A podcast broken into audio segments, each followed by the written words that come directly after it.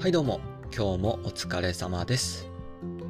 今日は板挟みって大変な仕事ですよね、と称してお話ししたいと思います。板挟みって表現しているのは調整役のお仕事とか意見対立の間の役目とかとにかくつなぎ目の立場をイメージしています。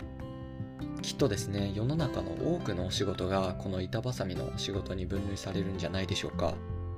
取引先と社内との板挟みとか上司と部下の板挟みとかもあるんですかね。もしかすると飲み会の幹事もそうかもしれません。僕はまだ社会人を経験していないので分かりませんが特に若手や真ん中の世代だとこの調整役まあおしゃれに言えばリエゾンの役目が多いかなと思います。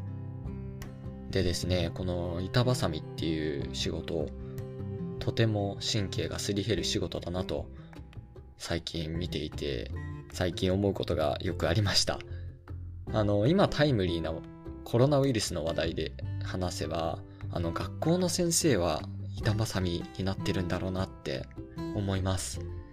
あの、上からの方針でこのようにしましょうって決まったけど、でも、クラスの保護者の方はこうこうこういうところで問題とか困っているからこうしてほしいと思っていていやでもうちの校長はこう決めたからそう簡単にはいかなくてみたいな。まあ実際に起きてるかどうかは全く知らないのであの完全な想像なんですけど学校の先生は消耗が激しいそうな仕事ですよね。なんで板挟みとか調整役って大変なんでしょうね。あの自分なりに原因を考えてみました。あくまであの個人的なものなので賛成反対というのはご自由にしていただきたいと思います。まず思いついたのはですね調整役さんって自分自身に意思がないことが多いと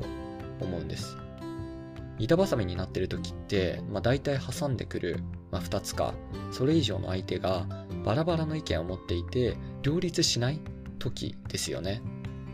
でそのバラバラの意見をこねくり回してひっつけたりはっつけたりいろいろしてうまく歯車が噛み合うようにしなきゃいけないっていう。もし自分に強いこうこうしたいっていう意志があって物事を進めるのであればそれもまた大変難しいことだとは思うんですけど進む先っていうのは自分にあるので明らかですよね。でもただ調整する。板挟み役調整役はそれぞれ相手が何を望んでいるかをまず考えなきゃいけないしどれも尊重しないといけないしこう行ったり来たりシャトルランのような感じじゃないでしょうか。経験がある方いかがですか？まず自分から湧き出る意思で動くわけではないということ。これが消耗の原因の一つじゃないかなと。二つ目です。どちらの相手のことも知ってしまっているんじゃないかと。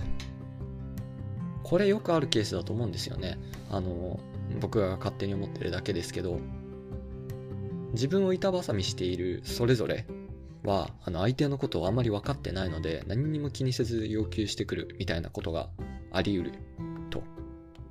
でも、自分、調整役の自分は、どちらのことも知ってて、なぜそういう思いを持っているかも知っていて、でそれがうまく調整つかない時に自分だけフラストレーションが溜まるみたいな。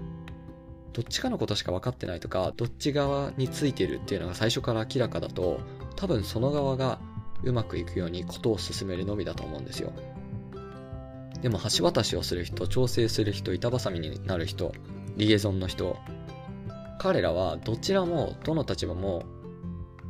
分かっているからこそ難しいし、自分だけすり減るし、きついと感じるんじゃないでしょうか。最近ですね僕のメールにもですねコロナウイルスのせいか毎日何かしらのキャンセルの連絡イベントのキャンセルのメールが届いてきております。僕のインターン先でも3月に予定されていた日本関連の仕事の多くもうほとんどが中止もしくは延期になりました。自分がもし仮にですね調整役を務めて苦労していろいろ進めてきたものが延期になってもう一度同じ苦労をして調整しなきゃいけなくなったらもう発狂してしまいそうですよねあの板挟まれている皆さん、本当にお疲れ様です。何ですかね、睡眠なり、精神的余裕の回復なり、今すり減っているものがなくなってしまう前にぜひ補ってあげてほしいなと思います。今回は板挟みが大変というのがテーマでした。再生ありがとうございました。